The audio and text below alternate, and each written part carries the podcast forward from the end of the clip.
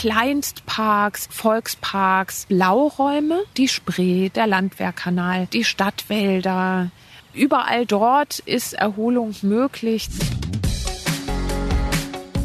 Ideen für ein besseres Leben haben wir alle. Aber wie setzen wir sie im Alltag um? In diesem Podcast treffen wir jede Woche Menschen, die uns verraten, wie es klappen kann. Willkommen zu Smarter Leben. Ich bin Jelena Berner und ich vertrete hier in den kommenden Wochen meinen Kollegen Lenne Kafka. Ich bin Dörte Martens, ich bin Umweltpsychologin, das heißt, ich beschäftige mich mit der Mensch-Umwelt-Interaktion, insbesondere mit Fragen zu Lebensqualität, also wie Räume auf den Menschen wirken. Ich bin ja ein Großstadtmensch. Ich wohne super gerne in Berlin, auch weil ich unsere Hauptstadt ziemlich grün finde. Ich drehe hier gerne meine Runden auf dem Tempelhofer Feld. Ich laufe an den Berliner Kanälen und Flüssen lang verbringe laue Sommerabende gerne in Stadtgärten oder ich fahre auch mal raus nach Brandenburg. Der beste Tag des vergangenen Jahres war allerdings der, an dem ich auf einem Berg in Südtirol stand. Vor mir saftig grüne Wälder und Wiesen, soweit das Auge reichte. Ich habe an dem Tag ein Edelweiß entdeckt und mich ziemlich frei und glücklich gefühlt. Deswegen frage ich mich, warum tut uns Natur eigentlich so unheimlich gut? Warum sehen wir uns nach Zeit in den Bergen, im Wald, am Meer? Und wie können eigentlich auch Stadtmenschen regelmäßig Natur tanken? Darüber spreche ich mit Dörte in dieser Folge und wir haben uns für unser Gespräch im Berliner Tiergarten getroffen. Hallo Dörte, vielen Dank, dass du dir Zeit nimmst. Hallo, ja, danke auch von meiner Seite. Dörte, warum hat mich denn der Blick auf Wiesen und Wälder da in Italien so zufrieden gemacht? Es gibt so eine Theorie, die psychoevolutionäre Theorie der Stressreduktion und da wird davon ausgegangen, dass Räume, in denen wir evolutionär überleben würden, besonders glücklich machen, also stressreduzierend sind und dass wir uns da besonders wohlfühlen. Und wenn ich mir jetzt die Tiroler Landschaft vorstelle, dann kann ich mir vorstellen, dass ich da einen sehr guten Überblick habe. Ist da ein Feind im Anmarsch oder habe ich eventuell auch eine Möglichkeit, mich zu verstecken? Möglicherweise gab es auch einen See. Wasser spielt eine große Rolle zum Überleben. Und das sind Aspekte, die dann in der Landschaft unser Wohlbefinden steigern. Geschmäcker sind ja bekanntlich äh, sehr verschieden. Aber mir ist ja noch wirklich niemand begegnet, der Meer- oder Berglandschaften irgendwie hässlich findet. Warum ist das so? Es gibt eine Aufmerksamkeitserholungstheorie und da geht es darum, dass die Natur, und das kann nur die Natur und nicht gebaute Umwelt, Faszinationen auf sich ziehen kann. Und das können wir uns so vorstellen, es gibt zwei Aufmerksamkeitsprozesse, die gerichtete und die ungerichtete Aufmerksamkeit. Und die gerichtete Aufmerksamkeit, die brauchen wir permanent. Wir gehen über eine Straße, wir müssen uns irgendwie konzentrieren, wir müssen für die Kinder sorgen, wir müssen irgendwie auf Termine achten. Das heißt, das, das geht so ein bisschen in Richtung Konzentration und die Natur zieht quasi ungerichtete Aufmerksamkeit. Das ist ein anderer kognitiver Prozess und damit haben wir die Möglichkeit, uns da zu erholen. Und das ist eine mögliche Erklärung dafür, dass dass es uns da einfach gut geht. Das heißt, du meinst, ich höre einmal das Blätterrascheln und gucke dorthin, dann sehe ich irgendwie einen Vogel, der über mich schwebt. Das heißt, ich bin eigentlich die ganze Zeit am Hin und Her schweifen mit meiner Aufmerksamkeit. Ganz genau. Wir haben ja auch eine Reizflut ähm, hier. Also wir haben das Vogelgezwitscher, wir haben vielleicht eine Maus, die im Unterholz raschelt, wir haben Vögel, die wir irgendwie entdecken können. Das ist so ein Aspekt, der ist ganz spezifisch für natürliche Umwelt. Seit ein paar Jahren gibt es sogenannte Waldbadenkurse. Das ist ja so ein Wellness-Trend aus Japan. Dabei äh, badet man nicht etwa in Wildgewässern, sondern im übertragenen Sinne in Waldluft. Und mir geht das auch wirklich so. Wenn ich im Wald bin, bilde ich mir immer ein, gleich viel besser atmen zu können. Alles riecht gut, irgendwie warm, würzig, harzig, aber auch frisch und nach Pflanzen. Was ist da dran? Ist Waldluft wirklich gesund? Tatsächlich, der Erholungseffekt ist groß in Wäldern. Und äh, dieses Waldbaden, da sind eigentlich zwei Aspekte. Das eine ist so dieses, dieses, diese ätherischen Öle und diese sogenannten Phytonzide, also pflanzeneigene Stoffe, die da ausgestoßen werden, die möglicherweise eine Wirkung haben. Und das andere ist einfach die psychische Wirkung, dass die natürliche Umwelt Aufmerksamkeit zieht und ich da sozusagen zu gezwungen bin, meine Sorgen ein Stück weit zu relativieren, eventuell ein Stück weit zurückzudrängen oder zu vergessen und dann, wenn ich dann in meinen Alltag zurückkomme, wieder aufzugreifen. Es ist ja aber nicht nur der Duft. Ich habe ja ein kleines verschrobenes Ritual. Wenn ich sehr gestresst bin, ähm, dann topfe ich immer meine Zimmerpflanzen um. Bei mir sorgt das tatsächlich für Tiefenentspannung. Ist das irgendwie meine persönliche Eigenheit oder gibt es da auch eine wissenschaftliche Erklärung hinter? Also das überrascht mich jetzt gar nicht. Es gibt so eine Theorie aus der kindlichen Entwicklung, dass Natur gleichzeitig Veränderung und Routinen darstellt. Und das hört sich jetzt erstmal ein bisschen widersprüchlich an, aber tatsächlich ist es so, ich fange vielleicht bei deinem Beispiel an, wenn ich jetzt meinetwegen eine kleine Avocado-Pflanze rausgezogen habe aus so einem Avocadokern, dann weiß ich ganz genau, die wird sich nicht großartig verändern. Die wird irgendwie auch in einem halben Jahr noch dort im Topf stehen hoffentlich. Und gleichzeitig sehe ich aber immer wieder was Neues. Da ist ein ganz kleiner neuer Trieb, eine neue Pflanze, ein neues Blatt und so weiter. Und das ist natürlich auf dem Balkon oder im, im Blumenkasten sehr eingeschränkt. Das ist natürlich ähm, im Wald viel dramatischer oder viel hochskalierter. Da ist es sozusagen der Baum, der je nach äh, Wetter, je nach Witterungsbedingung bedrohlich wirken kann, freundlich wirken kann, einladend oder wie auch immer. Und, und ich weiß, ich kann mich darauf verlassen, der bleibt da, der ist auch in einem Jahr immer noch erkennbar und und ich sehe aber, den einen Tag ist er schneebedeckt und den nächsten Tag ist er dann, kommen da die neuen, äh, das ganz neue Grün raus und äh, ein paar Monate später blüht er dann und so weiter. Und das ist ein Aspekt, also so diesen Prozess verfolgen zu können, der positiv wirkt. Genau, du hast mit Kindern im Wald auch geforscht und hast auch herausgefunden, dass sich das auf das Sozialverhalten der Kinder auswirkt. Was waren da deine Erkenntnisse? Wir haben Kinderspielverhalten beobachtet und also wir haben einen Vergleich gemacht, einmal äh, einen Naturerfahrungsraum und dann einen benachbarten Spielplatz, damit es ungefähr die gleichen Kinder, zumindest das gleiche Einzugsgebiet ist.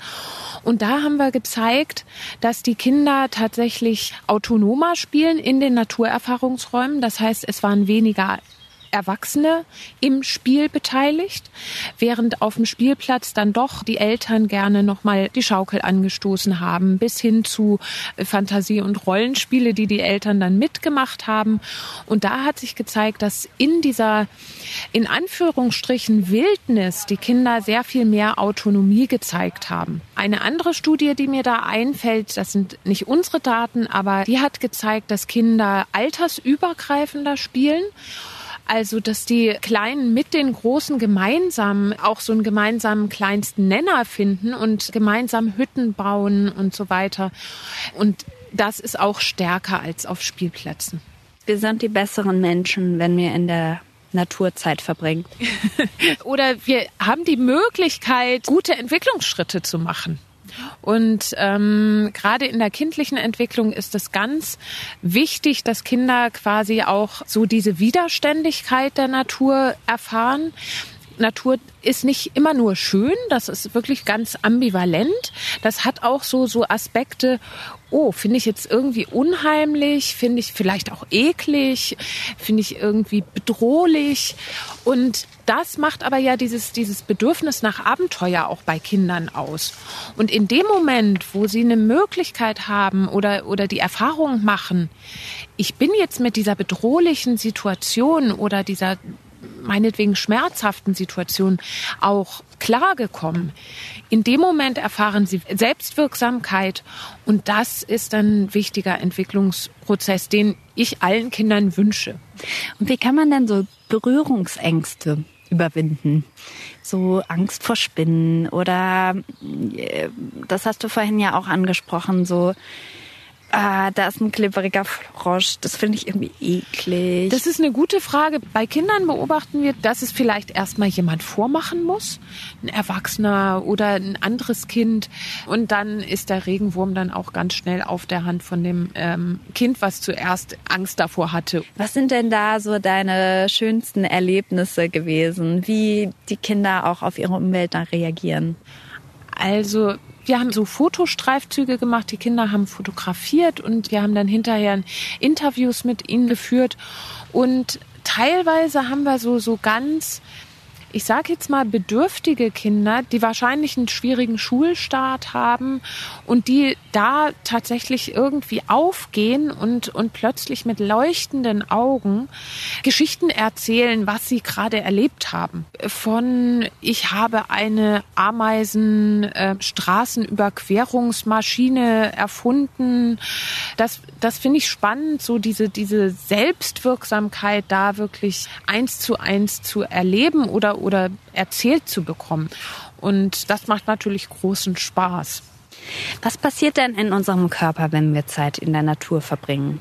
Es gibt verschiedene Indikatoren, an denen man das messen kann. Man kann zum Beispiel für Stress äh, kann man ähm, Speichelproben nehmen und dann den Cortisolspiegel ähm, messen als Indikator. Man kann auch die Herzfrequenzvariabilität angucken. Und da zeigen Studien ganz klar in die Richtung, dass ein Aufenthalt in natürlicher Umgebung einen positiven Effekt hat auf die Gesundheit. Hier ein kurzer Hinweis. In der ursprünglichen Version dieses Podcasts hieß es an dieser Stelle, dass die Herzfrequenzvariabilität in der Natur sinke, das Herz also gleichmäßiger schlage und dass das gut für unsere Gesundheit sei. Richtig ist jedoch, dass nicht die Variabilität, sondern die Herzfrequenz sinkt, dass also das Herz langsamer schlägt. Danke für die Hinweise, die uns dazu erreicht haben. Wie lange müssen wir denn eigentlich Zeit in der Natur verbringen, damit wir diese Effekte erzielen? Reicht's, wenn ich fünf Minuten hier im Tiergarten rumlaufe oder muss ich eigentlich zwei Stunden wandern, bevor ich mich besser fühle? Das ist erstmal eine schwierige Frage. Zum einen müssen wir gucken, wie erholt bin ich denn? Also komme ich direkt von der Arbeit? Bin ich gestresst? Und wie sind meine Ressourcen? Wenn ich nach einem acht Stunden Arbeitstag komme, dann wirkt wahrscheinlich schon so ein Nachhauseweg so ein beiläufiger Naturkontakt. Und es gibt eine Studie, die zeigt, 20 Minuten ist tatsächlich schon ein ähm, nachweisbarer ähm, Erholungseffekt zu sehen. Aber mehr darf natürlich immer. Du hast dazu geforscht, wie unsere Städte aussehen, damit sich Menschen in ihnen besser fühlen oder wohlfühlen hilft dann eigentlich auch schon der Blick auf den Kastanienbaum vorm Fenster. Also der Kastanienbaum vorm Fenster hat schon eine Wirkung. Da, damit hat er diese ganze Forschungslinie angefangen. Das ist so eine klassische Studie. Entweder eine Steinmauer wurde im Krankenhaus aus dem Fenster gezeigt oder auf dem Baum. Und da hat sich gezeigt, dass bei Nierenpatienten signifikant weniger Schmerzmittel eingenommen wurden und die Aufenthaltsdauer im Krankenhaus geringer war bei denen, die auf den Baum geguckt haben. Also auch da, diese rein visuelle Wahrnehmung, wenn ich noch nicht mal irgendwie im gleichen Raum bin mit der natürlichen Umgebung, hat eine Wirkung aber die Wirkung ist möglicherweise stärker. Also ich selber habe mal eine Studie gemacht in Zürich. Da ging es darum, mal so einen methodischen Vergleich zu machen. Ist ein realer Spaziergang denn genauso viel wert wie ein Spaziergang, wo man das Gleiche auf einer Leinwand präsentiert bekommt. Und da zeigte sich, der reale Spaziergang ist deutlich besser. Die Effekte gingen zwar in die gleiche Richtung, aber die Effekte waren deutlich höher in der realen Bedingung. Genau. Und aktuell haben wir eine Studie gemacht in Berlin. Da ging es nochmal um die Artenvielfalt.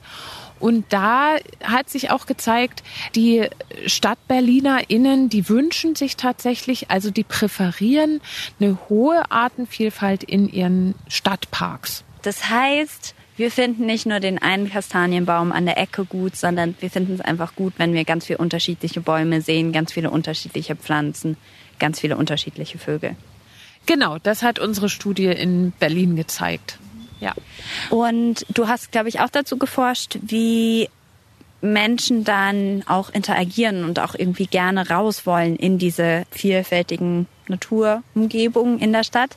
Was hast du da herausgefunden? Da hat sich gezeigt, dass die Leute tatsächlich sehr aktiv sind. Die identifizieren sich extrem mit der nachbarschaftlichen Grünfläche. Was überraschend ist, sie identifizieren sich mit Grünflächen stärker als mit dem tatsächlichen Kiez, also der Nachbarschaft, und auch stärker als mit der gesamten Stadt Berlin. Und da zeigt sich irgendwie, da ist ganz viel Potenzial, was da drin steckt, weil eigentlich so eine Identifikation ist einfach auch immer Lebensqualität oder führt zur Lebensqualität. Du hast gesagt, die Menschen identifizieren sich mit den, mit den grünen Flächen oder mit den grünen Bereichen, mit den Parks was auch immer das dann ist. Was, äh, was heißt das Identifizieren? Das heißt, äh, dass sie eine Bindung haben. Das ist dann quasi das erweiterte Zuhause. Und das geht dann auch einher damit, dass man darauf Acht gibt, dass man da sich möglicherweise auch drum kümmert, wenn die Strukturen geschaffen sind und schlussendlich, dass man sich da wohlfühlt, weil es einfach ich sage jetzt mal, das verlängerte Wohnzimmer ist. Das heißt aber, wenn ich eine Grünfläche bei mir um die Ecke habe, dann ist die Wahrscheinlichkeit eigentlich ja sehr hoch, dass ich dann auch dort irgendwie aktiv werde und dort meine Zeit verbringe. Verstehe ich dich da richtig? Ja, ist richtig. Insbesondere wenn du in einem sehr stark verdichteten Quartier lebst. Das hat unsere Studie auch nochmal gezeigt, dass die verdichteten Quartiere da, wo wirklich Bedarf ist, dass da die Bereitschaft höher ist, dass äh, Personen tatsächlich sehr aufgeschlossen sind dafür, die Stadt zu begrünen, zu Gärtnern, bis hin zu Nisthilfen aufbauen und Stadtgrün mitplanen. Also Berlin ist ja die Stadt der urbanen Gärten. Das ist ähm, sicherlich ein Ausdruck davon. Also der Bedarf ist da. Die Leute initiieren da irgendwas. Ähm, die, die, die suchen diese, diese Ausgleichs- oder Erholungsfläche. Und im Zweifelsfall auf dem eigenen Balkon oder auch auf der Fensterbank. Ja, genau. Jetzt hatten wir gerade auch die Verfügbarkeit von grünen Flächen. So, jetzt ist es ja nicht immer so, dass man das eben um die Ecke hat. Können wir denn uns dazu bewegen, auch rauszugehen, wenn die Bedingungen nicht optimal sind. In den USA gibt es ganz viele Studien zu Walkability. Also was kann ich eigentlich erlaufen oder, oder erspazieren? Und in dem Moment, wo ich eine freundliche, ansprechende Umgebung habe, wo ich meine Wege von A nach B zurücklegen kann, könnte ein Anfangspunkt sein, wo ich dann denke, ach, jetzt laufe ich noch irgendwie eine Ecke mehr oder macht jetzt doch noch mal einen Umweg. So eine Möglichkeit, Alltagswege quasi im Grün, in angenehmen Strukturen äh, von A nach B bewegen zu können, das ist, glaube ich, so ein Punkt, wo man planerisch einfach sehr viel mitmachen kann. Und gerade wenn ich an Kinder denke, zu Fuß zur Schule gehen, wo beiläufiges Grün ist, wo der Schulweg sicher ist. Und das wäre eine Möglichkeit, dann auch so in Parks zu kommen. Die Spree, der Landwehrkanal, die, die Stadtwälder. Überall dort ist Erholung möglich. Ich kenne Menschen durchaus, die sich fürs Spazierengehen nicht so begeistern. Das soll es geben. Wie können sich denn so Spaziermuffel fürs Draußensein begeistern? Also ich denke da tatsächlich nicht nur ans Spazierengehen, sondern das kann ja auch Fahrradfahren sein. Und äh, zum Spazierengehen, ich glaube dir das, äh, dass nicht alle Leute spazieren gehen mögen.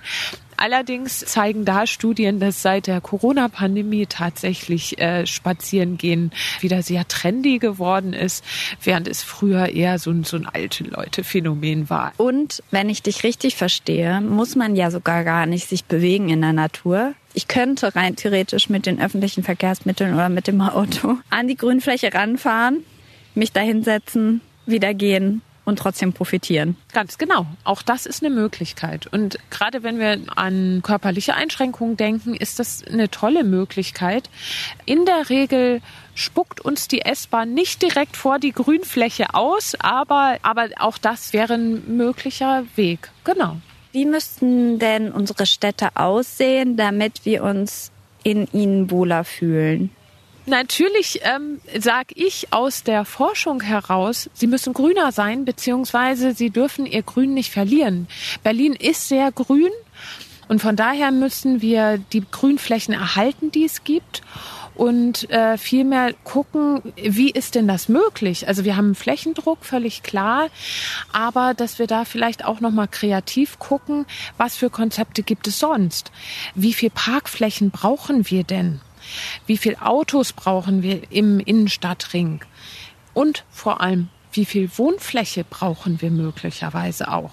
Das sind alles Themen, die unangenehm sind, die politisch ganz schwierig anzugehen sind. Also da haben wir sehr dicke Bretter zu bohren. Aber das wäre so meine Vision, wo ich sage, nee, wir brauchen die Grünflächen und die vorhandenen Grünflächen sollten auch weiterhin vorhanden sein, um nachhaltig hier leben zu können. Was ist denn dein liebstes Fleckchen Natur? Das kann ich so gar nicht sagen. Was ich total klasse finde, ist in der Natur zu arbeiten. Ich habe heute Morgen ein Seminar gegeben, also so, wenn man dann wirklich im Wald ist. Die Mückensaison ist auch wieder gestartet, aber das sind so, so Kleinigkeiten und das das macht großen Spaß. Vielen Dank, Dörte, dass du heute mit mir über die Natur gesprochen hast. Ja, war mir eine Freude. Ich bedanke mich auch für die Einladung, gerade hier im Tiergarten in so einer traumhaften Umgebung. Bevor Sie jetzt abschalten, noch ein Hinweis. Wenn Ihnen unser Podcast gefällt und Sie unsere journalistische Arbeit unterstützen möchten, dann geht das am besten, indem Sie Spiegel Plus Abonnentin oder Abonnent werden. Mit Ihrem Abo stecken Sie unser redaktionelles Angebot und ermöglichen unabhängigen Journalismus und Meinungsvielfalt in Deutschland. Einfach auf spiegel.de Schrägstrich abonnieren gehen und für nur einen Euro im ersten Monat alle Spiegel Plus Inhalte entdecken. An alle, die bereits ein Abo haben, herzlichen Dank. Wir wünschen Ihnen auch weiterhin viel Freude mit unserem Angebot. Und das war's für heute. Ich freue mich über Feedback, Anregungen oder Themenvorschläge. Einfach eine Mail schreiben an smarterleben.spiegel.de. Die nächste Folge gibt es ab kommendem Samstag – dann wie immer auf spiegel.de und überall, wo es Podcasts gibt, zum Beispiel bei Apple Podcasts oder Spotify. Ich bin Jelena Berner und ich wurde unterstützt von Lene Kafka, Marc Glücks und Olaf Häuser. Unsere Musik kommt von Audioboutique. Tschüss!